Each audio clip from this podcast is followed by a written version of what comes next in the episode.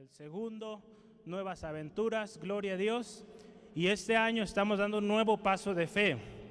Este año este campamento estará siendo abierto no solo ahora Centro de Fe Angulo, sino a otras iglesias de centros de fe de aquí de Jalisco. Entonces, hermanos, hermanas, prepárense, prepárense. Si usted no es joven, también prepárese. Si quiere ir o no, hermano, hermana. Si quiere ir, entonces todos nos vamos a ir, ¿cómo ve? Nos vamos todos. Entonces vamos haciendo lo posible, yo le animo, por eso le estoy platicando desde ahora. Estamos a febrero 16, estamos hablando como aproximadamente cinco meses, cuatro o cinco meses más va a ser este campamento. Entonces yo le invito, hermano, hermana, ahorre, esté orando para que usted pueda ir, ¿sale? Entonces somos la iglesia que lo organiza. Entonces a mí me gustaría que la mayoría vayamos. ¿Cómo ves? ¿Sí? Si se anima, nos vamos todos. Imagínense que el culto sea mejor allá, ese día.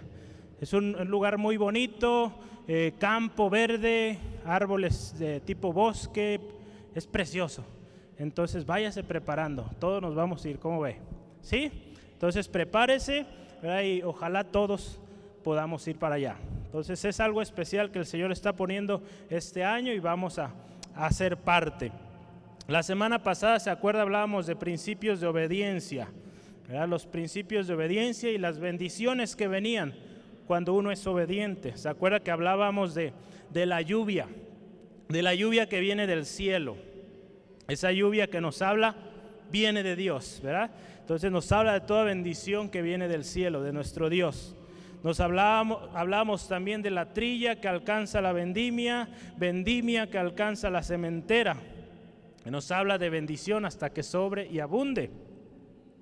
Nos hablaba también de la promesa que Dios da de su presencia entre nosotros. Cuando nosotros somos obedientes, Él promete que va a estar ahí con nosotros. Y por último hablábamos también de la paz, de la paz que habría en nuestros corazones, en nuestras familias, en nuestra sociedad, cuando nosotros somos obedientes. Amén. Entonces, hoy hermano, hermana, vamos a hablar de los que conquistan. O si usted quiere que, se, que el título diga principio, ahí si usted gusta lo puede anotar ahí, principio para los que conquistan. Entonces usted, usted como guste, si quiere dejar el título así o cámbielo a principio para los que conquistan. Ponga mucha atención, no se me distraiga. Hoy como todos los domingos el Señor va a hablar. Amén, el Señor va a hablar una vez más. Y vamos adelante, la promesa. ¿Cuál fue la promesa? Dios dio una promesa, Dios estaba confirmando esa promesa. El pueblo de Israel conocía muy bien esta promesa y esa promesa la vemos ahí en Génesis 12, 2 al 3. Vamos a ver el inicio de todo esto, de esta gran bendición, de esta gran promesa que el Señor hizo. Génesis 12, versículo 2 al 3. La palabra de Dios dice así, y haré de ti una gran nación y te bendeciré y engrandeceré tu nombre y serás bendición. Bendeciré a los que te bendijeren y a los que te maldicieren, maldeciré. Y serán benditas en ti todas las familias de la tierra. Esa es la promesa, el pacto que Dios está haciendo con Abraham. Cuando Dios llama a este hombre Abraham de una tierra corrompida, Dios lo llama, él escucha la voz de Dios y obedece y recibe tremendo galardón, tremenda bendición. Pero fíjese, ahorita vamos a concentrarnos en la promesa. Había una promesa, esa promesa era de bendición, de, de, una familia fructífera grande. Decía la, dice la palabra como las estrellas del mar, como la perdón, las estrellas del cielo, ya estoy cambiando el revés. Las estrellas del cielo, la arena del mar, que no se puede contar, no se puede percibir el número Así sería la descendencia de Abraham, un hombre con una esposa estéril, imagínese. Era desafiante y se requería fe para confiar en esa promesa, que aunque la esposa no podía concebir, aunque la edad era muy avanzada de estos dos hombres, de estas dos personas, Abraham y Sara, habría que creer esta palabra y Abraham lo hizo. Una promesa, hermano, hermana, divina y con un alcance incalculable. Amén. Esa bendición nos llega hoy hasta nosotros. Una promesa, hermano, hermana, que Abraham la recibió, la creyó y se la enseñó a sus hijos. Se la enseñó a Isaac, su primer hijo de promesa. Se la enseñó a Jacob. Isaac se la enseñó a Jacob. Jacob se encargó de enseñársela a sus doce hijos. Esos doce hijos, a sus hijos y a sus hijos, y así se fue.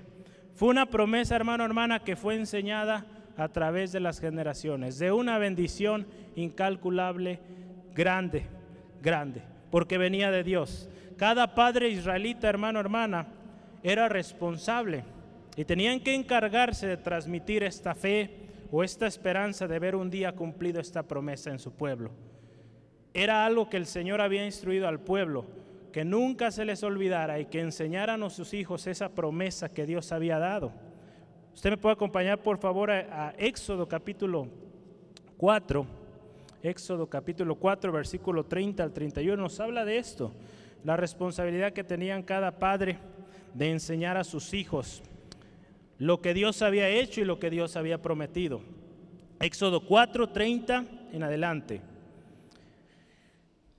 Y habló Aarón acerca de todas las cosas que Jehová había dicho a Moisés e hizo las señales delante de los ojos del pueblo. Fíjese, y el pueblo creyó oyendo que Jehová había visitado a los hijos de Israel y que había visto su aflicción, se inclinaron y adoraron.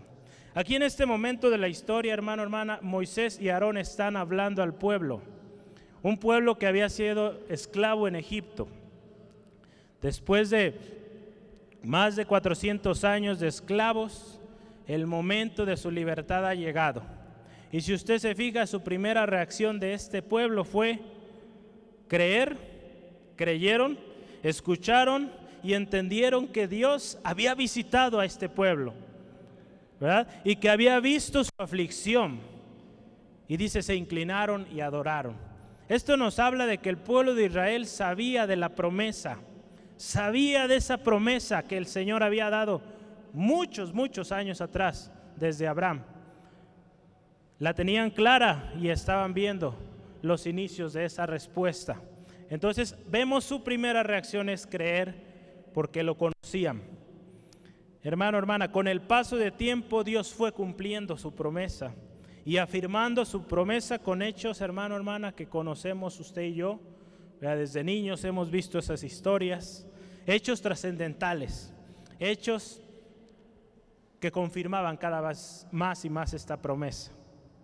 Vamos a ver a detalle esta promesa de, alguna manera desglosada en algunas eh, secciones. Hay más, pero yo quiero concentrarme el día de hoy solo en tres. La primera de ellas es la promesa de Abraham, es la que acabamos de leer, que será bendición, será bendecido, y que en su descendencia será bendita todas las naciones de la tierra. Nos habla ahí en este texto de Génesis 12, eh, 2 al 3, nos habla de una nación grande. Esa era la promesa. Una nación grande va a salir de ti. Pero no solamente va a ser grande número, va a ser bendecida. Va a ser conocida, dice ahí, de gran nombre. Y van a tener o van a ser bendición hasta lo último de la tierra. Imagínense qué bendición tan especial del Señor para una familia, para un hombre. Imagínese, hermano, hermana, esa bendición en usted. Señor tiene muchas bendiciones para usted, hermano, hermana. Pero a veces no creemos, a veces no llevamos por obra aquello y nunca la recibimos. El Señor tiene promesas, pero las estaremos eh, recibiendo, las estaremos apropiando. El día de hoy vamos a ver cómo son aquellos que conquistan, toman esas promesas en sus manos, las creen y las ven hay una promesa más, la promesa de victoria sobre sus enemigos. Dios también dio promesa al pueblo de Israel.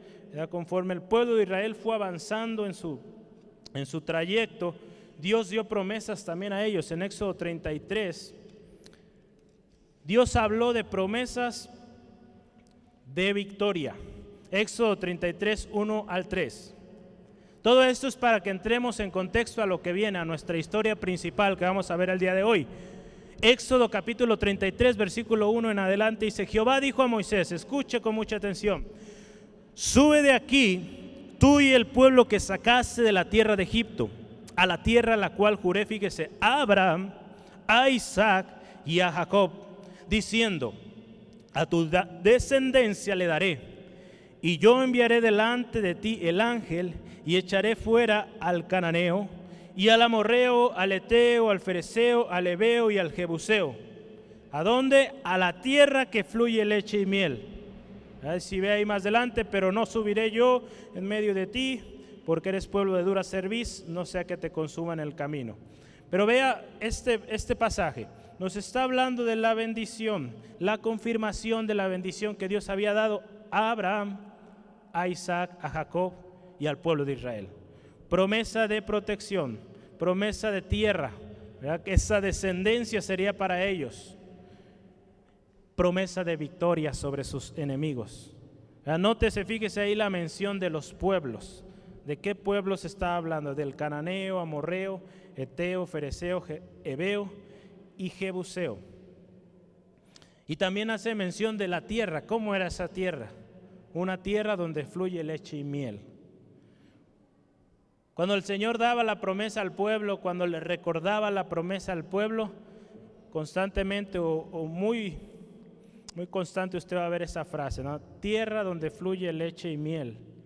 Yo lo veo aquí, y era de alguna manera un estimulante, un desafío al pueblo para que ellos se esforzaran y guardasen obediente su palabra. Porque cada vez que el Señor les hablaba de esa promesa que se cumpliría si ellos eran obedientes, había mención de esto. Y junto a ello venía, esfuércense, sean valientes, guárdense, sean obedientes, no se inclinen a otros dioses, no busquen, no vayan en pos de otras imágenes, ídolos. Porque Dios sabía qué propósito tenía para ellos, pero ellos habían de cuidarse. Amén. Amén, amén. Y también había promesas de maravillas jamás antes vistas en toda la tierra. Esa promesa es especial. Eh, Éxodo capítulo 34, versículo 10. Éxodo capítulo 34, versículo 10. Y él contestó, he aquí yo hago pacto delante de todo tu pueblo Haré maravillas que no han sido hechas en toda la tierra, ni en nación alguna. Y verá todo el pueblo en medio del cual estás tú, la obra que Jehová, la obra de Jehová, porque será, fíjese, cosa tremenda la que yo haré contigo. Fíjese qué precioso, cosa tremenda, maravillas jamás antes vistas en toda la tierra, ninguna nación se ha visto tal cosa lo que yo haré contigo, con el pueblo de Israel. Un pacto estaba siendo involucrado ahí. Si usted se fija en el título ahí en el en números, perdón, en Éxodo capítulo 34 dice el pacto renovado. Nos habla de ese pacto que el Señor estaba renovando con el pueblo, reafirmando que Él haría cosas grandes. Dios ha prometido cosas grandes y Él las va a hacer, hermano, hermana. Qué precioso que usted y yo seamos parte de ello, de lo que el Señor quiere hacer acá. Nos habla, hermano, hermana, cuando Dios hace pactos de la seriedad y del compromiso, el compromiso que Dios tiene con el pueblo, que cuando Él promete algo entra en pacto con el hombre y hay compromiso, en este caso con el pueblo de Israel. Y esas maravillas, hermano, hermana, que no han sido vistas en nación alguna, Dios también las puede hacer aquí. Amén. Amén, amén como que no la cree, hermano, hermana, créalo. ¿verdad? Ahora es el momento de la acción, ahora en este momento, el día de hoy, la historia que vamos a ver con el pueblo de Israel, es el momento de la acción, es el momento de empezar a apropiar esas promesas del Señor. Todo aquello que este pueblo había escuchado desde niño, todas esas promesas, todos esos milagros que Dios había hecho, estaba llegando el tiempo para que el pueblo reafirmara su confianza. El pueblo de Israel desde niño obtuvieron la enseñanza de las promesas de Dios, la enseñanza de su padre Abraham, Isaac, Jacobo, Israel y cada uno de las tribus. Ellos sabían claramente que venía. Entonces, en nuestro texto de hoy, Números capítulo 23, perdón, Números 13, ¿verdad? Estamos el 13, vamos a ver que es el momento de actuar. Es tiempo de ir y conquistar. Ahora sí vamos a números capítulo 13. Vamos a empezar a ver. Podríamos ver, es, algo de lo, del preámbulo a lo que vendría para el pueblo de Israel. El tiempo de la acción. Y hasta ese momento, en la mayoría de cosas, el pueblo había recibido todo, ¿no? Habían recibido maná del cielo, habían recibido agua de la roca, el mar rojo había sido abierto, habían sido librados con mano fuerte y extendida. Pero ahora en este momento crucial está comenzando la acción.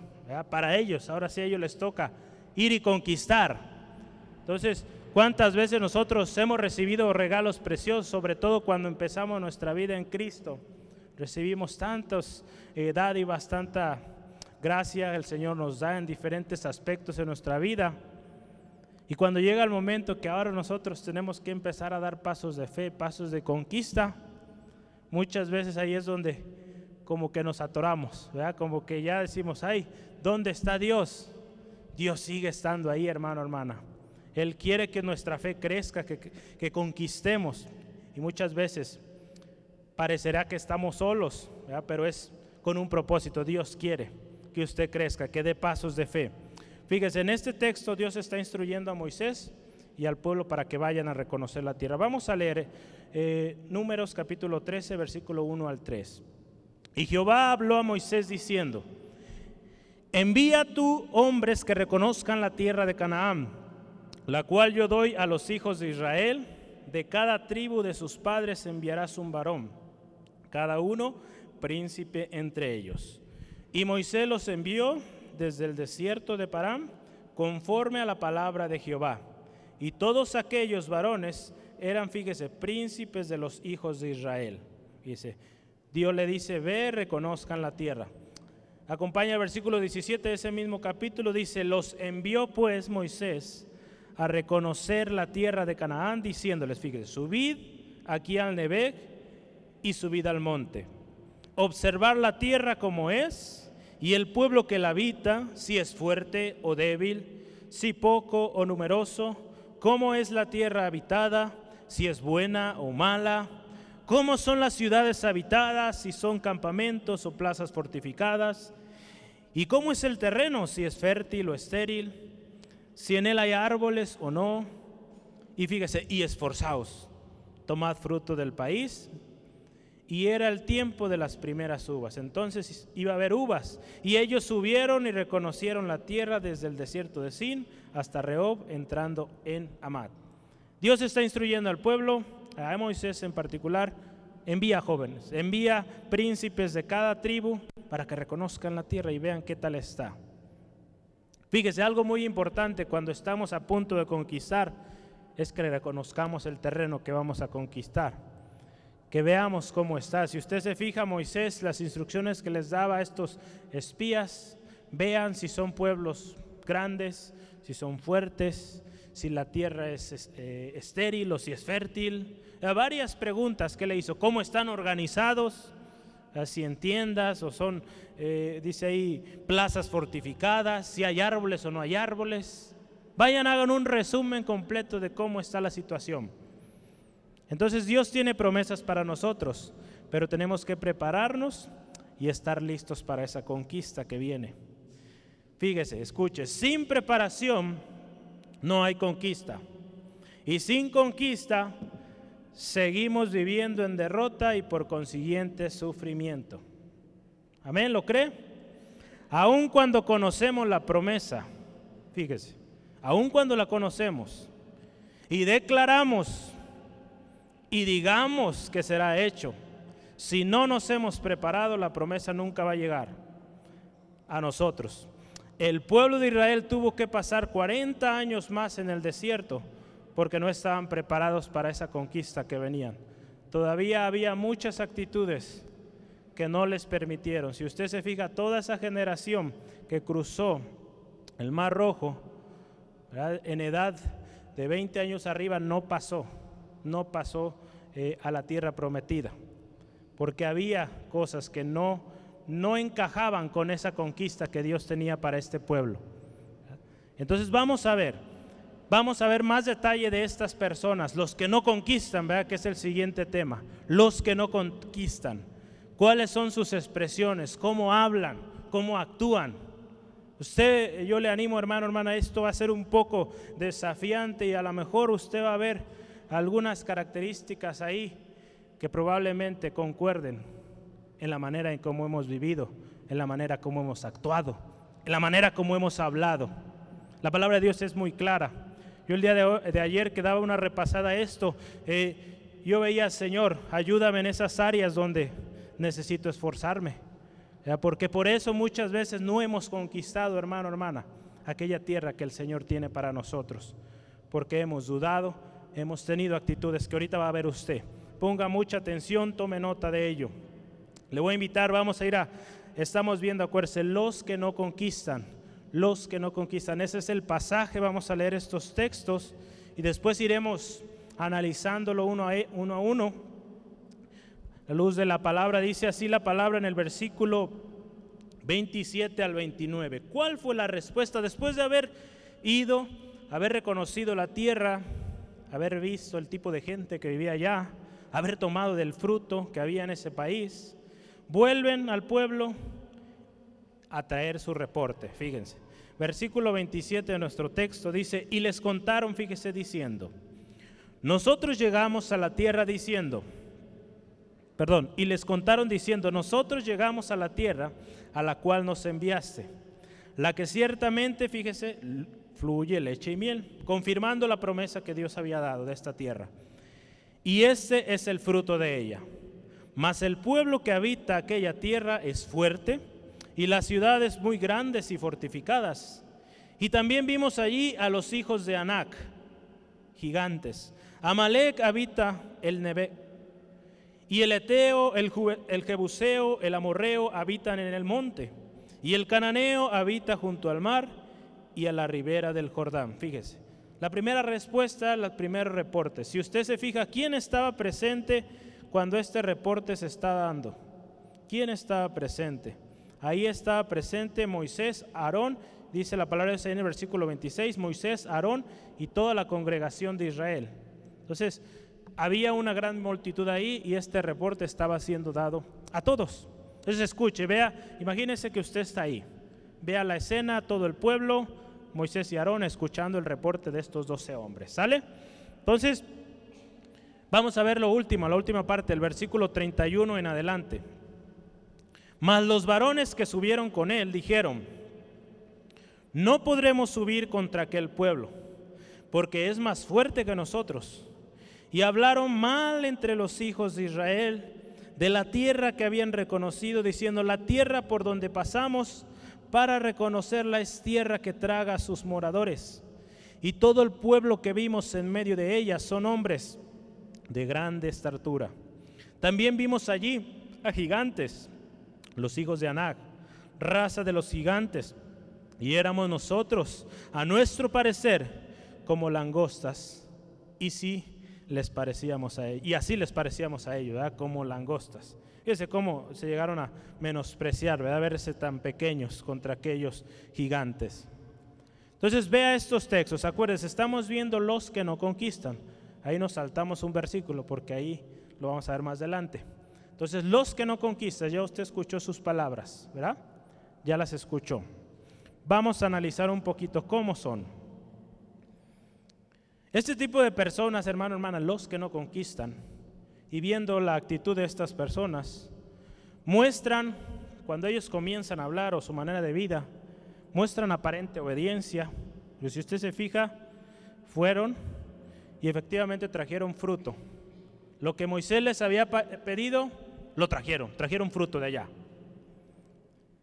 Dicen también conocer el terreno a conquistar. Porque si usted se fija, dieron detalles de ello. Entonces conocían el terreno. Y vemos pues efectivamente que enseñan o muestran un aparente fruto, un fruto de la tierra a conquistar.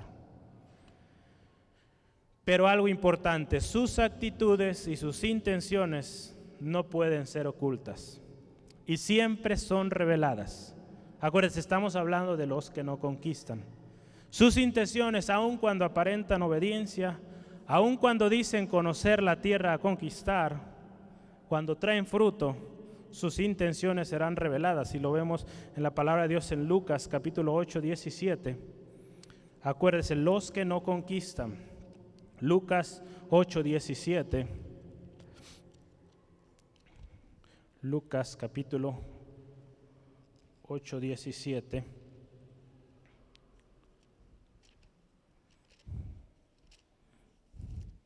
Si usted lo tiene, lo encuentra, puede decir amén, gloria a Dios. Gloria a Dios, hoy, hoy me ganó. Lucas 8, 17. La palabra de Dios dice así, porque nada hay oculto que no haya de ser manifestado, ni escondido que no haya de ser conocido y de salir a la luz. No hay nada que se pueda ocultar, nada se puede esconder, todo ha de salir a la luz en su momento usted va a ver estas personas, cómo comenzaron a dar un reporte aparentemente todo bien. Y ahorita vamos a ver, en un momento hubo un hombre ahí que se tuvo que levantar y callarlos. Ahí en el versículo 30, si usted eh, me va siguiendo ahí en Lucas, eh, perdón, en Números 13, versículo 30, dice entonces Caleb hizo callar al pueblo delante de Moisés.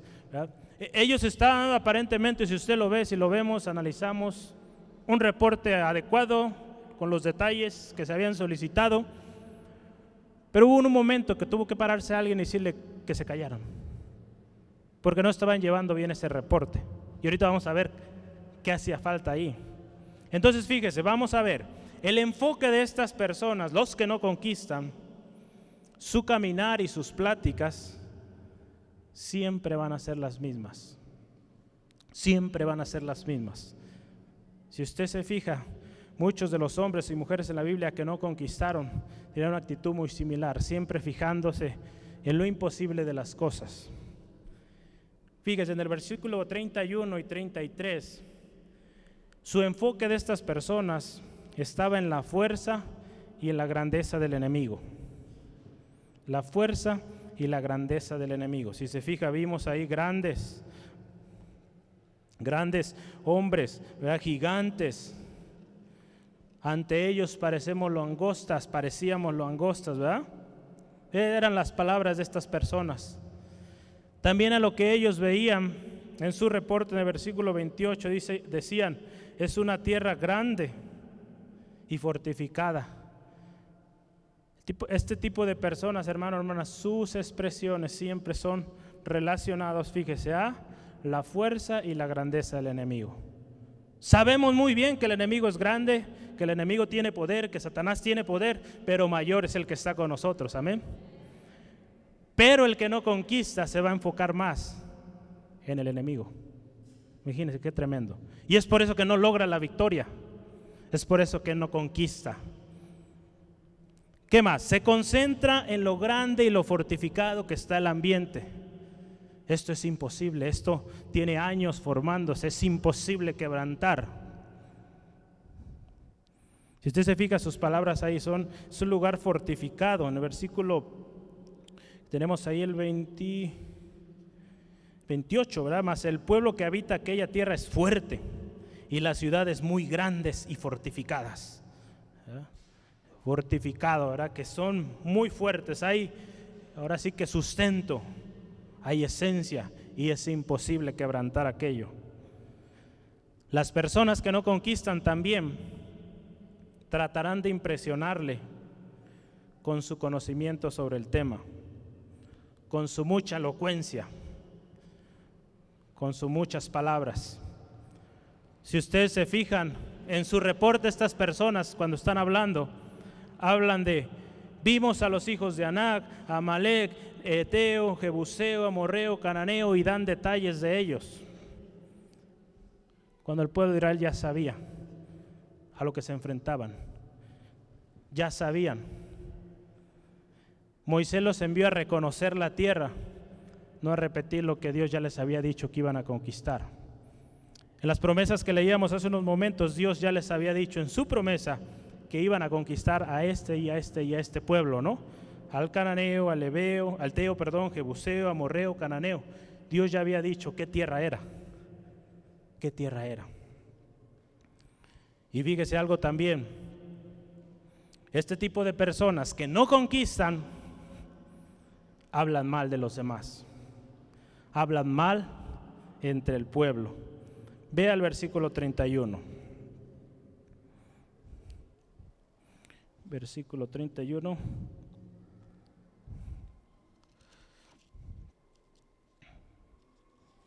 Versículo 31 que estamos viendo, malos varones no subieron con, perdón, malos varones que subieron con él dijeron, no podremos subir contra aquel pueblo porque es más fuerte que nosotros, ¿verdad? Permítame un segundo, vamos a ver ahí en Deuteronomio, a ver para darle bien la, cita. Deuteronomio 19. Cuando dicen amén? Palabra de Dios es clara, hermano, hermana. No hay duda, el Señor sigue hablando. Si usted quiere conquistar, ponga atención, porque Dios le va a hablar el, el día de hoy. Y vamos a entender quizá que muchas veces no hemos conquistado por esa misma razón, porque no hemos actuado de manera correcta, no hemos tenido las actitudes correctas delante de nuestro Dios. Gloria a Dios. 14:30. Bueno, adelante. Este tipo de personas van a hablar o esparcir, dice la palabra de Dios, falsos rumores. Es lo que nos dice ahí eh, la nueva versión internacional, falsos rumores. Vamos a ver aquí eh, números 14, 1 al 4. Números 14, 1 al 4.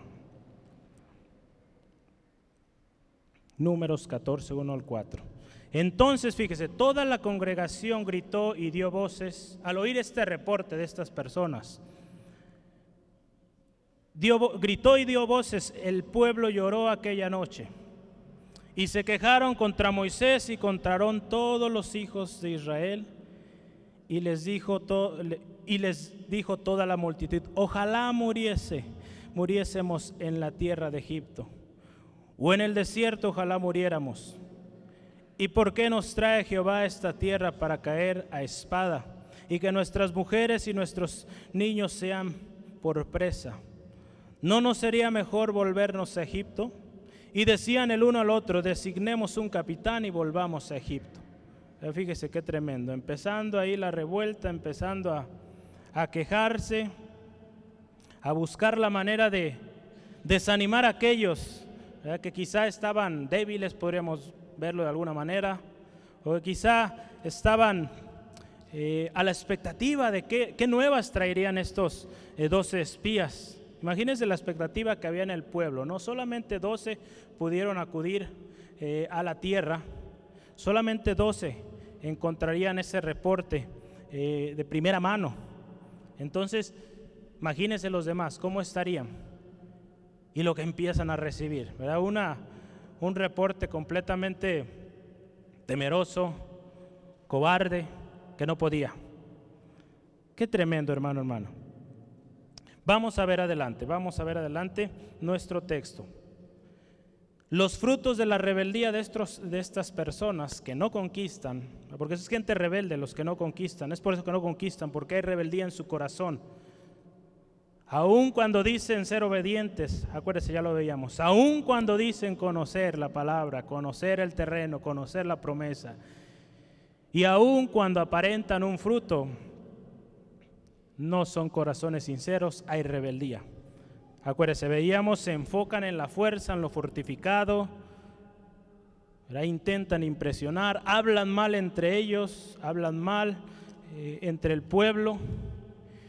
Y siempre sus palabras son eso, siempre hablando mal de aquí y allá. En la Biblia tenemos ejemplo de gente así. Ahorita vamos a ver algunos. Fíjese, este tipo de personas van a causar, fíjese, desánimo y confusión en los débiles, que son muchos. En los nuevos porque pues apenas van comenzando. Y a veces hay gente también que se encuentra débil y va a ser fácilmente movida. Y este tipo de personas son a los que primero jalan, a los que les gusta escuchar todo este tipo de pláticas. Este tipo de personas también, hermano, hermana, en el capítulo 14, versículo 2 que estamos leyendo ahorita, se rebelan contra la autoridad. No reconocen a la autoridad que Dios ha puesto.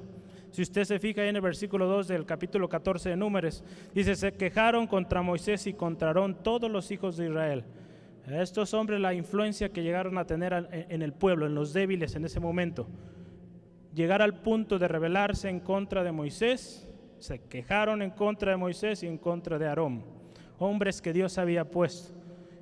Y nótese, hombres, no perfectos, hombres que Dios había puesto ahí con un propósito, no perfectos, pero sí puestos por Dios. Entonces, qué tremendo las actitudes, hermano, hermana, lo que nos llevan a causar desánimo en muchos y después rebeldía, queja, ¿verdad?, contra los hombres de Dios. Entonces, fíjese, hay ejemplos en la Biblia de más personas que se rebelaron en contra o hablaron mal de hombres de Dios y hubo juicio.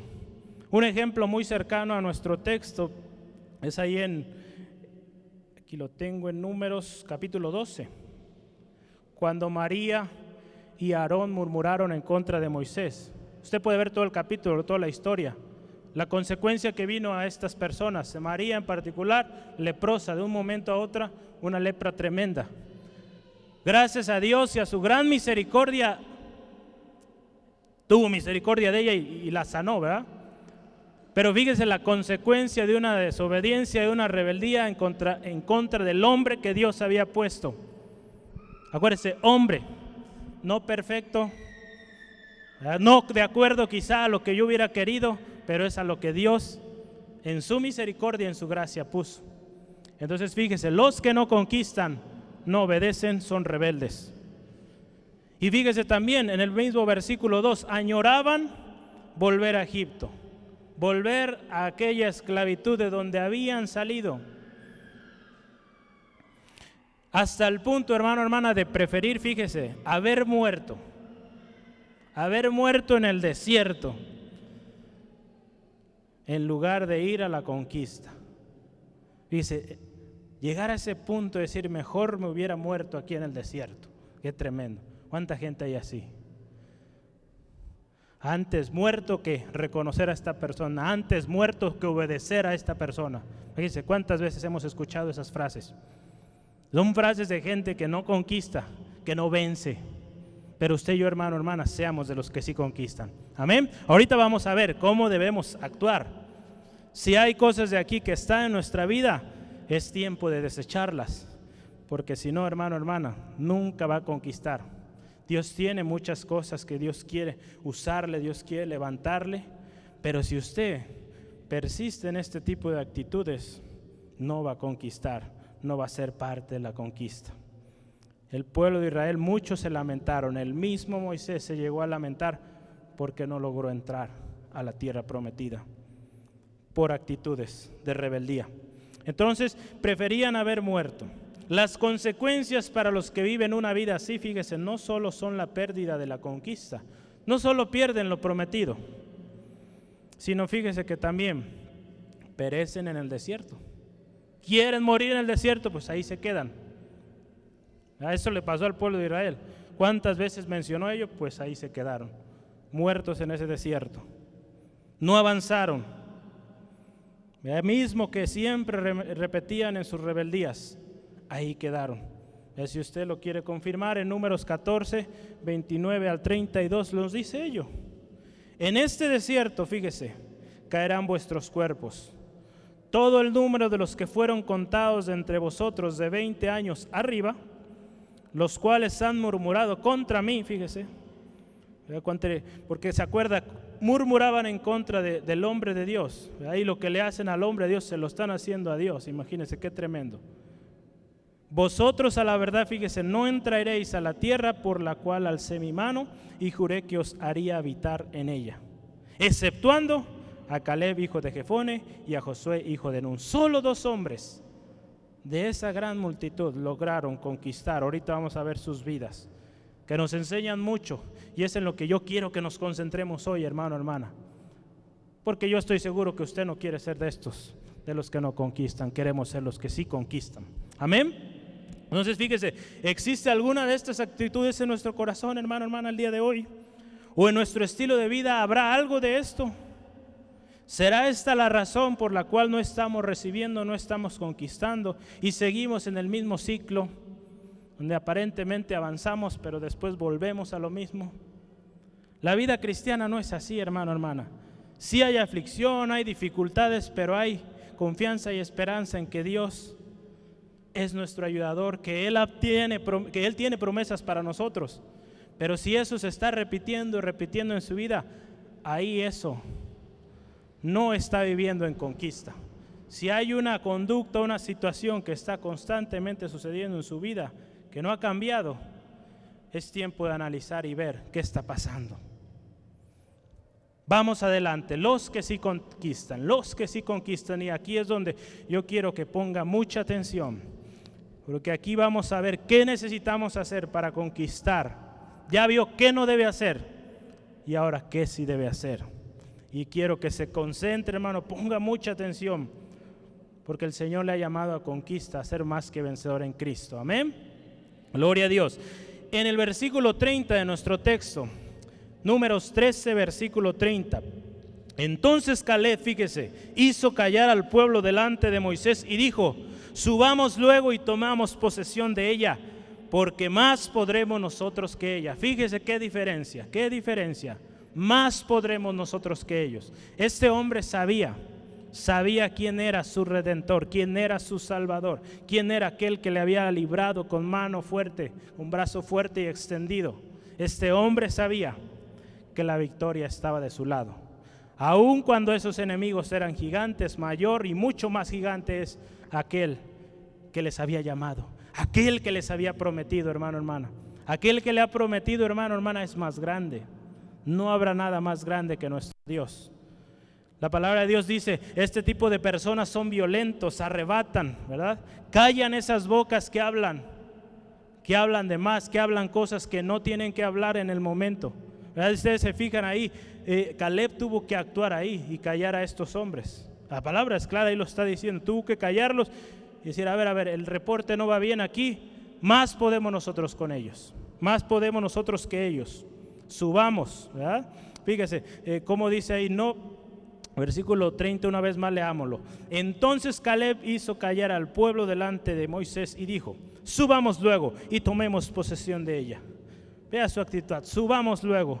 Una actitud violenta ¿verdad? que arrebata. En el Mateo 11, 12, fíjese, la palabra de Dios dice, desde los días de Juan el Bautista hasta ahora, el reino de los cielos sufre violencia, más los violentos lo arrebatan los violentos, de aquellos que arrebatan las promesas, que no se esperan, sino que arrebatan.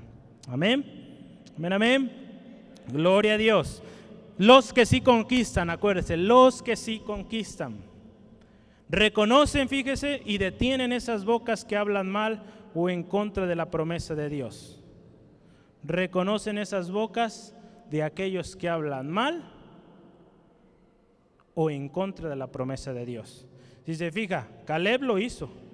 Y en otro momento más adelante, en Números capítulo 14, versículos 6 al 9,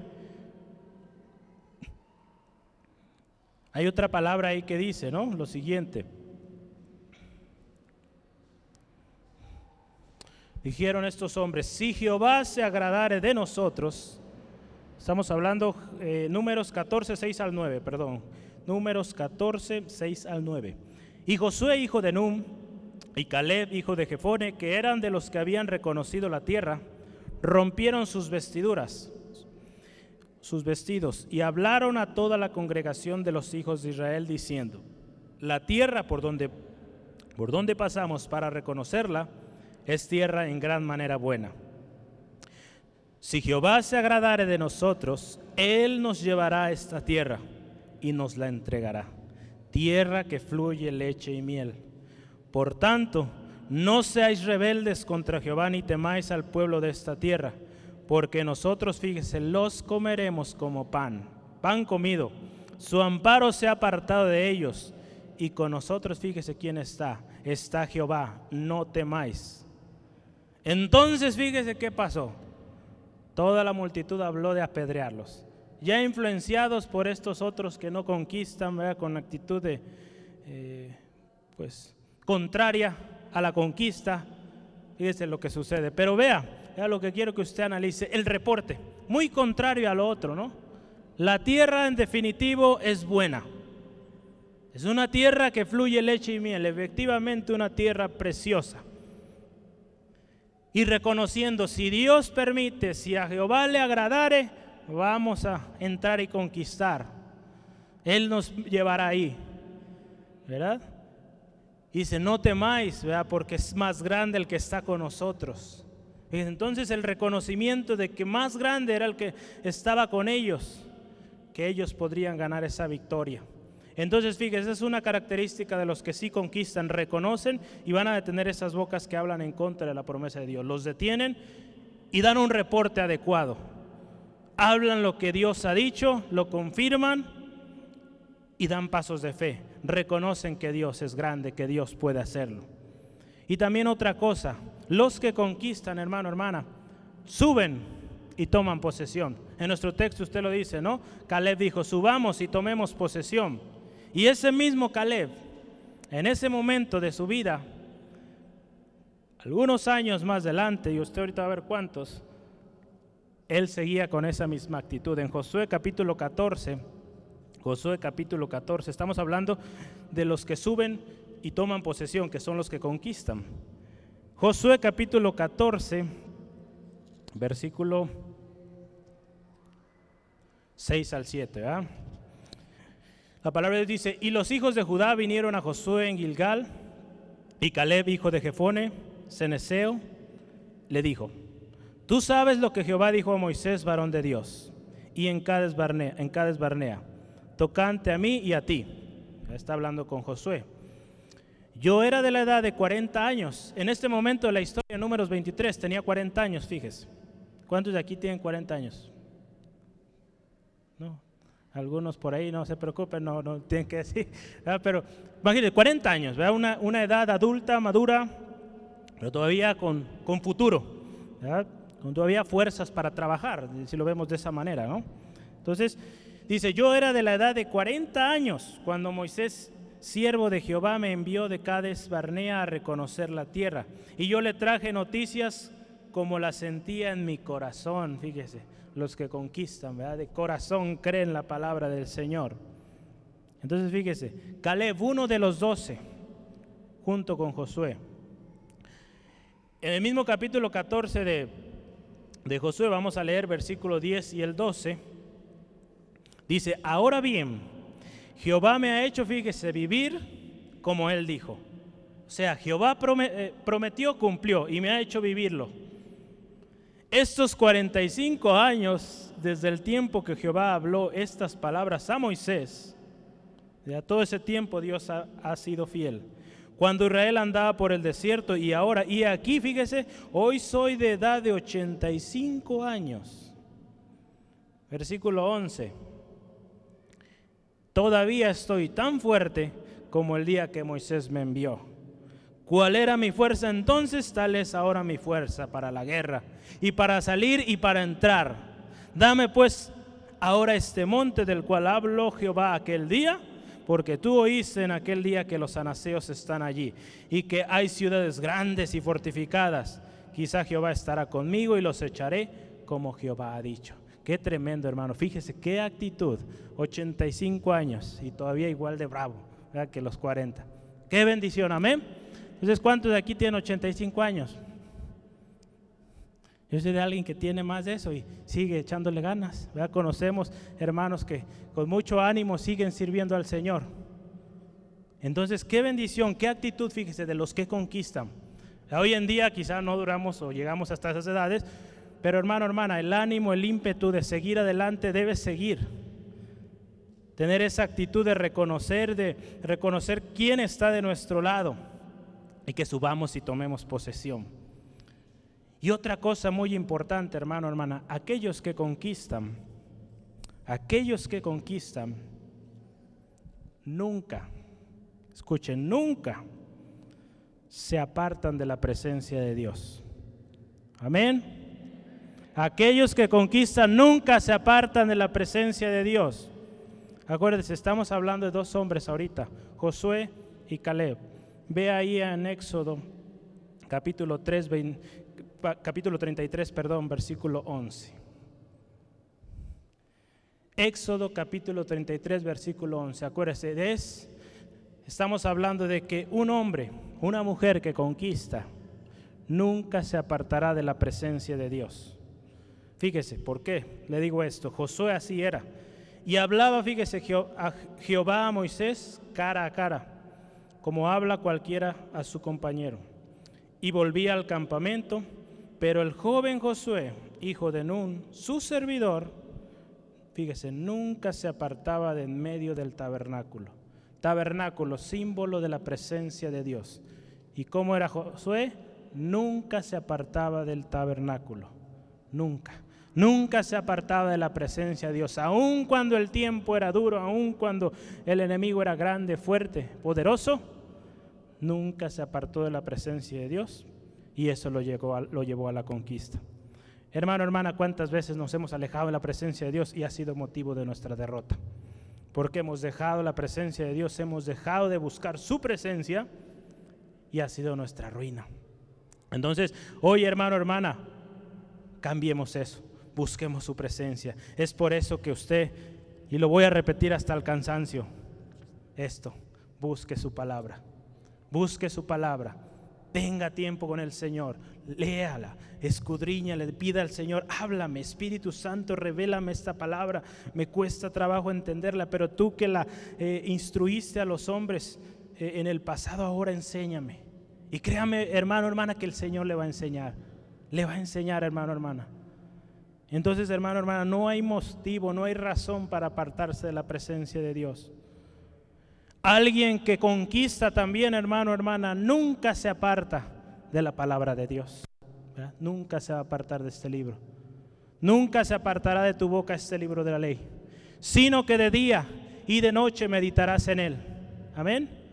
Para que guardes y hagas todo conforme en él está escrito, porque entonces harás prosperar tu camino y todo todo, Josué 1.8, te saldrá bien. Entonces nunca se aparta de la palabra de Dios aquel que conquista. Aquel que conquista nunca se aparta, hermano, hermana, ni de la presencia de Dios, ni de la palabra de Dios. Amén.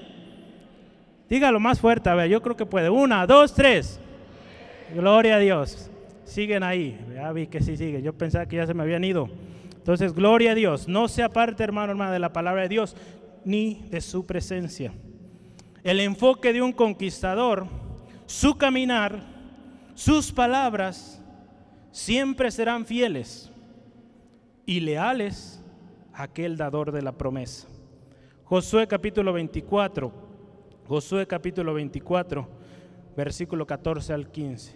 Josué ya en sus últimos momentos de su vida, hombre valiente, hombre esforzado, conquistador, que nunca se apartó del Señor, que nunca se apartó de su palabra, vea las palabras que está hablando al final de sus días. Josué 24, 14 al 15. Ahora pues, temed a Jehová y servidle con integridad y en verdad, y quitad entre vosotros los dioses a los cuales sirvieron vuestros padres al otro lado del río y en Egipto, y servid a Jehová. Y si mal os parece servir a Jehová, escogeos hoy a quien sirváis. Si a los dioses a quienes sirvieron vuestros padres cuando estuvieron al otro lado del río, o a los dioses de los amorreos en cuya tierra habitéis. Pero yo y mi casa serviremos a Jehová. Amén. Que ese sea, hermano, hermana, su casa, su caso. Yo y mi casa serviremos a Jehová. No nos apartaremos de su presencia, no nos apartaremos de su palabra. Amén. Que eso sea mi hermano, hermana. Usted quiere conquistar esto. Aquí está la clave. Y aun cuando la promesa no llegue o no la veamos, manténgase constante. Así son los que conquistan. Constantes en la promesa que se cumplirá. Y también se mantienen constantes en lo que les espera por la eternidad. Porque tenemos promesas para aquí, pero tenemos una y mayor y todos esperamos ella, la promesa de redención, de estar en su presencia. Amén. Todos anhelamos ello, hermano, hermana, y estamos expectantes de ese día. Al menos yo estoy, yo creo que usted también. Amén. Estamos expectantes de ese día, cuando todo será nuevo, todo será restaurado, de acuerdo a lo que Dios estableció desde un principio. En Hebreos 11, 13 al 16, fíjese cuántos hombres de Dios no vieron con sus ojos la respuesta, pero la abrazaban creyendo que aunque no lo vieran, había algo más allá.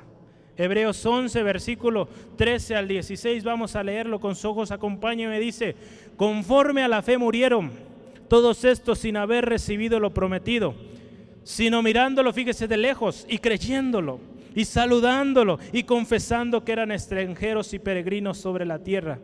Porque lo que esto dicen claramente, fíjese, dan a entender que buscan una patria pues si hubiesen estado pensando en aquella de donde salieron, ciertamente tenían tiempo de volver. Pero anhelaban, fíjese, una mejor, una patria mejor. Esto es la celestial. Por lo que cual Dios no se avergüenza de llamarse Dios de ellos, porque les ha preparado una ciudad. Qué precioso, hermano, hermana. Qué hermoso es esto. Que aun cuando eh, el tiempo no, no se mostraba para ellos, ellos permanecieron fieles, teniendo su confianza en esa patria que venía más adelante, esa patria celestial. Hermano, hermana, su fe, su mirada puesta allá, allá. Amén. Porque si va a haber problemas, eso no lo podemos evitar. Estamos en la tierra, las consecuencias del pecado ya están, pero mayor es el que está con usted. Ponga su mirada en Él y va a recibir el galardón. Amén. Y Él le va a traer paz, no como el mundo la da, sino una paz que se permanece, que permanece en usted, cada uno de nosotros. Si lo cree, hermano, hermana. Y por último, por último, los que conquistan, pues conquistan, lógico, y reciben la promesa. Vamos a ver en Caleb. Caleb. Caleb capítulo, eh, perdón, Números capítulo 14. Ya ando creando un nuevo libro yo, ¿verdad? No. Eh, números capítulo 14, versículo 24. La palabra de Dios ahí nos dice, pero a mi siervo Caleb, por cuanto hubo en él otro espíritu de conquistador, de confianza en Dios, y decidió ir en pos de mí, Fíjese qué promesa hay para él. Yo le meteré en la tierra donde entró, donde entró, y su descendencia la tendrá en posesión. Si usted se fija, hace unos momentos leíamos, ¿verdad? El texto cuando él pide conquistar, él pide esa tierra, A los 85 años, después de 45 años de estar guerreando, batallando, él todavía tiene vigor, tiene fuerza para una última batalla, para tomar la tierra que Dios le había prometido en este momento. Y dice, ¿cómo es? Caleb recibió la respuesta, recibió la promesa. Josué, Josué también, junto con Caleb, creyeron a Dios, creyeron en su, eh, en su Dios todopoderoso, nuestro Dios, hoy hermano, hermana, todopoderoso, y también lo recibió ahí en números 34, 9. Números 34, 9, Moisés se va Moisés se va, no le toca ver la tierra prometida, pero Dios tiene algo especial para Josué. Un hombre que también confió en Dios y recibió la promesa. Deuteronomio capítulo 34, versículo 9 dice, y Josué, hijo de Nun, fíjese, fue lleno del espíritu de sabiduría, porque Moisés había puesto sus manos sobre él y los hijos de Israel le obedecieron e hicieron como Jehová mandó a Moisés.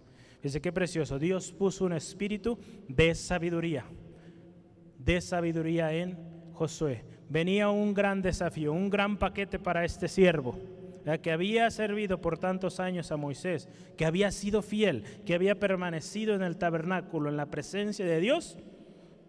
Dios le da esta promesa, le da esta bendición de sabiduría para ser el que tomaría la estafeta y llevar al pueblo a conquistar. Un conquistador, hermano, hermana, va a guiar a otros conquistadores. Alguien que no conquista no puede guiar a conquistadores. Definitivamente no puede suceder. Entonces era importante que la gente que entraba o los que estarían dirigiendo al pueblo para entrar a la tierra prometida tenían que ser de actitud conquistadora. Si no, de lo contrario, pues iba a ser un relajo ahí y no iba a pasar nada. Pero Dios levanta conquistadores, hermano, hermano. Josué capítulo 1, versículo 5. Nadie te podrá hacer frente, palabra de Dios a Josué, nadie te podrá hacer frente en todos los días de tu vida. Como estuve con Moisés, estaré contigo. No te dejaré ni te desampararé.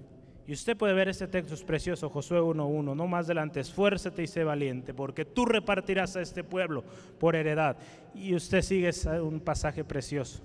Vea la bendición, hermano, hermana, la bendición y el alcance que hay para aquellos que conquistan. Yo estoy seguro es mucho mayor que el que no conquista. El que no conquista se queda atrás y tristemente se lleva a muchos, pero el que conquista, conquista la tierra y jala mucho con ellos, levanta muchos.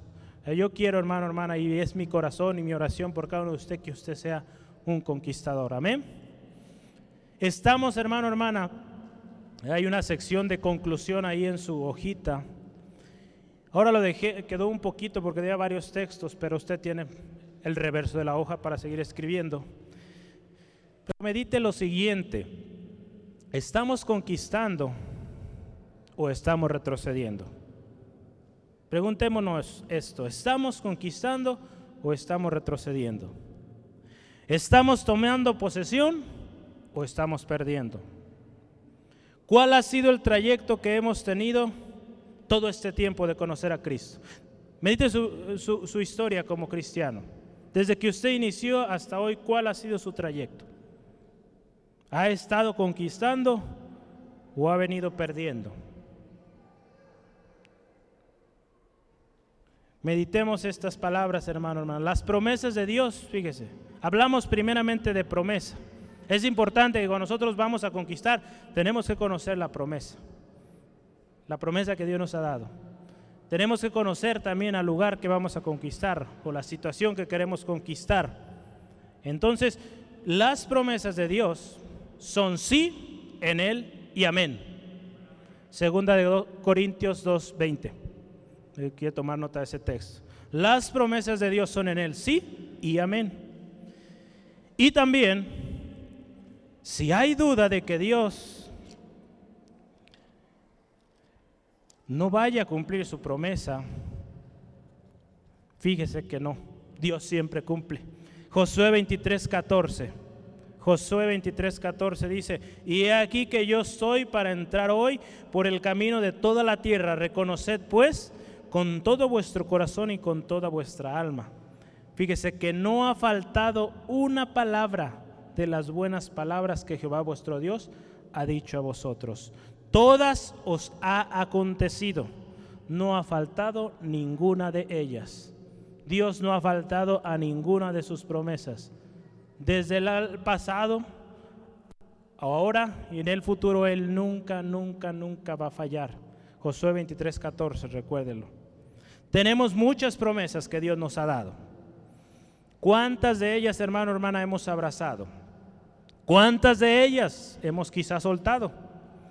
porque fuimos impacientes, no creímos, decaímos y la hemos dejado de abrazar.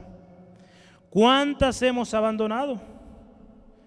¿Cuántas de ellas, fíjese, no las estamos recibiendo porque somos rebeldes? ¿Se acuerda? La actitud de no conquista, esa actitud rebelde. Por eso muchas veces no hemos conquistado, porque hay rebeldía en nuestros corazones. ¿O cuántas veces también hemos sido desobedientes? Dios ha hablado muy claro en nuestra vida, tienes que corregir esta conducta. No lo hemos hecho y por lo tanto no estamos conquistando. Usted lo veo el día de hoy, Israel tuvo que pasar otros 40 años para que entendieran muchas cosas.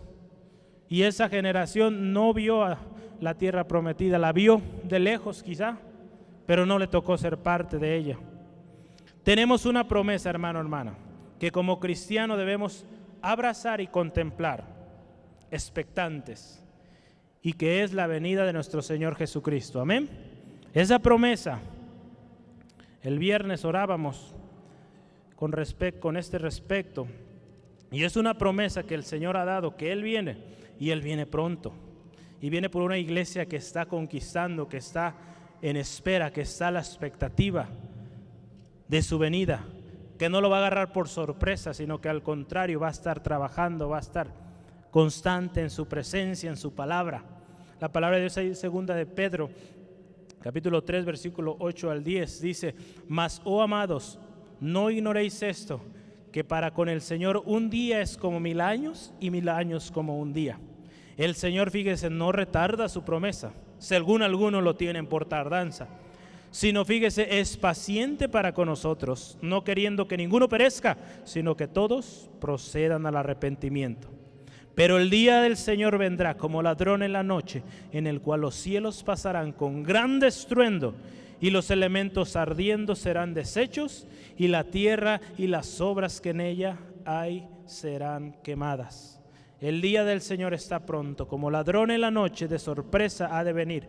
Pero a nosotros, hermano, hermana, como cristianos, que nos encuentre trabajando, que nos encuentre fervientes en su palabra, en su presencia. Amén. Entonces recordemos, hermano, hermana, su palabra y abracemos esa esperanza. Mantengámonos firmes, alabemos su grandeza, porque Dios una vez más lo hará. Amén. Una vez más lo hará. Hermano, hermana, con esta frase terminamos y luego vamos a orar. Hermano, hermana, no predicamos un evangelio de prosperidad ni de declaraciones. Escuche, no predicamos un evangelio de prosperidad ni de declaraciones. Predicamos, ponga mucha atención, un evangelio que es poder de Dios para salvación a todo aquel que en él cree. Amén. Por un fuerte aplauso al Señor. Ese evangelio predicamos, que es poder, es poder para salvación. Aleluya. Póngase de pie, vamos a orar. Vamos a orar en esta tarde creyendo las promesas del Señor. Y vamos a tomar ahora una actitud, hermano, hermana, de conquista que Dios es grande, que adoramos a un Dios, servimos a un Dios poderoso y que eso es lo que predicamos. Amén. Gloria a Dios. Padre, te damos gracias. Gracias Dios por tu palabra que nos es revelada, Señor. Gracias por tu palabra que nos enseña, Señor, la grandeza, el poder, Señor, el cumplimiento de tus promesas, Señor. Hemos creído, hemos creído tu palabra. Hemos, Señor, confesado tu palabra.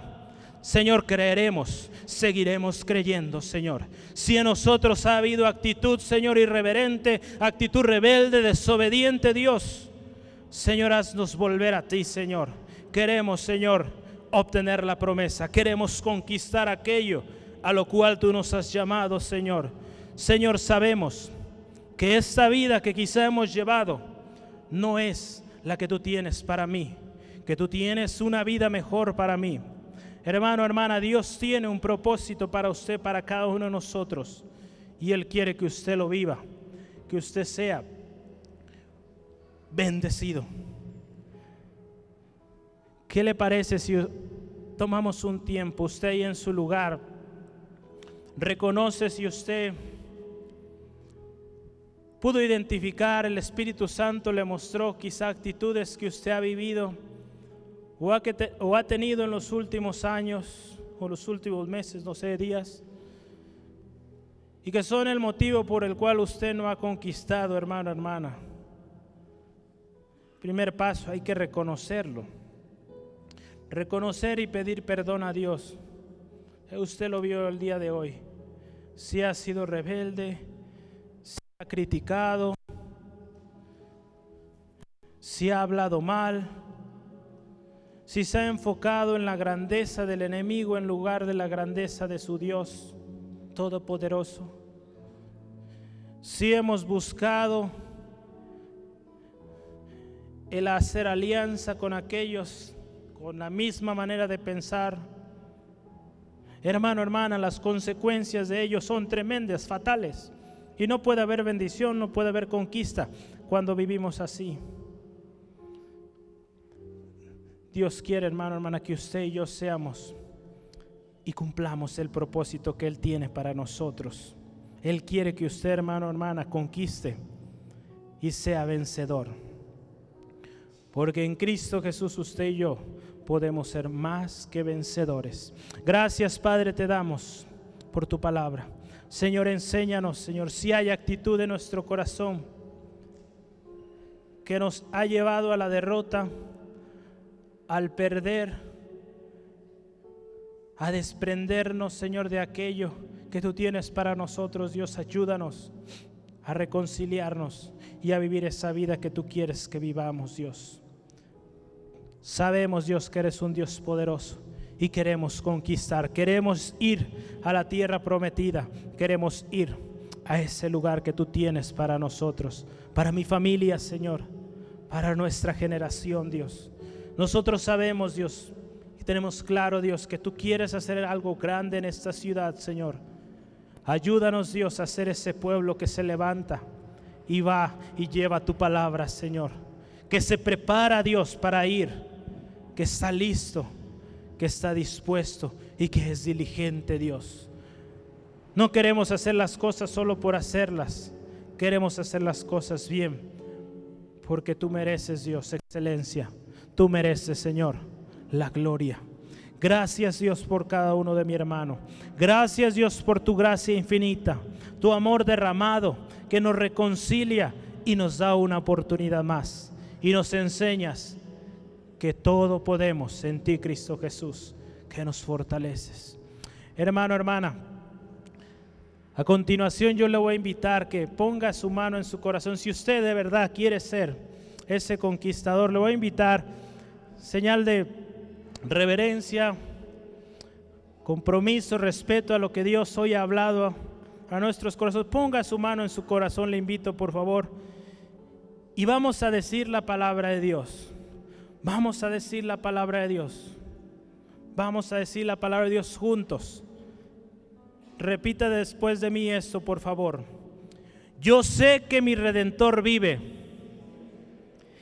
y al fin se levantará sobre el polvo. Más fuerte, hermano. Y después de esta mi piel, en mi carne he de ver a Dios, el cual varé por mí mismo ya no lo oigo. Y mis ojos lo verán y no otro. Aunque mi corazón desfallece dentro de mí. Y ahora dígale a su alma, con su mano en su corazón, fuerte hermano, hermana, ¿por qué te abates, oh alma mía? ¿Y por qué te turbas dentro de mí? Espera en Dios, porque aún he de alabarle, salvación mía y Dios mío escucharé la palabra de Jehová Dios, porque hablará paz a su pueblo y a sus santos, para que no vuelvan a la locura. Hermano, hermana, esta palabra de Dios es para usted. Ponga mucha atención. Ninguna arma forjada contra usted prosperará y condenará toda lengua que se levante contra usted en juicio. Esta, fíjese, es la herencia de los siervos de Jehová y su salvación vendrá a usted, dijo Jehová de los ejércitos. Hermano, hermana, no predicamos un evangelio de prosperidad ni de declaraciones. Estamos hablando la palabra de Dios, orando la palabra de Dios, creyéndola. Predicamos un evangelio que es poder. Amén, amén. Gloria a Dios. Siga orando, hermano, agradeciendo por esto. Usted ha confesado con su boca, yo sé que mi redentor vive. Yo sé que mi redentor vive. Y aunque esta piel se desvanezca, se termine, mi redentor sigue vivo y sigue obrando, el cual usted y yo veremos cara a cara, hermano, hermana, en su presencia. Y cuando vengan esos tiempos de dificultad, de adversidad, dígale, alma mía, alaba a Jehová. Alma mía, porque te abates, porque te turbas dentro de mí. Espera en Dios, porque aún hemos de alabarle Alma mía, alaba a Jehová. Alma mía, alaba a Jehová. Hermano, alabe a Jehová en sus palabras. Alabe a Jehová en sus palabras. Esa es la herencia, hermano, hermana, que usted y yo tenemos. Una herencia de conquista. No más derrota, no más perdición, porque usted tiene promesas. La palabra de Dios fue para ello, para usted, hermano, hermana. Dios tiene promesas, pero muchas veces no la estamos recibiendo porque no la estamos buscando, no la conocemos. Hermano, hermana, busque la palabra del Señor. Gloria a Dios. Usted que nos invita, nos visita hoy por primera vez, o que quizás se ha apartado del Señor, hoy es el día de salvación. Cristo Jesús quiere que usted también viva en victoria, que viva conquistando. Quizá usted ha experimentado la gloria de Dios en su vida tiempo atrás en el pasado, o nunca quizá lo ha experimentado hoy. El Salvador está aquí y quiere darle una oportunidad más. Cristo Jesús vino a dar vida y vida en abundancia. Esa vida que usted ha llevado no es vida, no es vida. Dios no quiere que viva en la miseria, Dios no quiere que viva perdiéndolo todo. Él quiere que usted sea bendecido. Yo le invito, acepte a Cristo, acepte a Cristo como su único y suficiente Salvador. Si usted hoy quiere ese cambio en su vida, ore con nosotros esta oración, creyéndolo de todo su corazón, que Dios, que Dios escucha y puede cambiarle. Repita con nosotros, Dios, yo creo en tu palabra que yo he escuchado hoy, que tú eres un Dios real, que tú eres un Dios que cumple sus promesas, que tú eres un Dios que ha prometido y ha cumplido. Tú has prometido salvación para todo aquel que viene y cree en ti, en tu Hijo amado Jesucristo. Hoy yo le acepto a Él, acepto a Jesús como mi único y suficiente Salvador. Le reconozco, le reconozco como mi Señor, Señor de mi vida en todos los aspectos. Y me comprometo de ahora en adelante buscar su presencia, buscar ser más y más con Él, más y más como Él. Todo pecado, toda cosa la dejo atrás y me comprometo a vivir para ti, Jesús. Gracias Jesús por ese regalo. Gracias por esa victoria porque tú estás conmigo como poderoso gigante. Más grande eres tú Jesús que cualquier problema que yo pueda tener. Gracias Jesús. En el nombre de Jesús. Amén. Amén. Gloria a Dios. Gloria a Dios. Dios es fiel. Amén. Dios es fiel, hermano, hermana. Grande es nuestro Dios. Y Él quiere que usted y yo vivamos en victoria. Amén conquistando, que usted y yo seamos de los que sí, sí conquistan. Amén.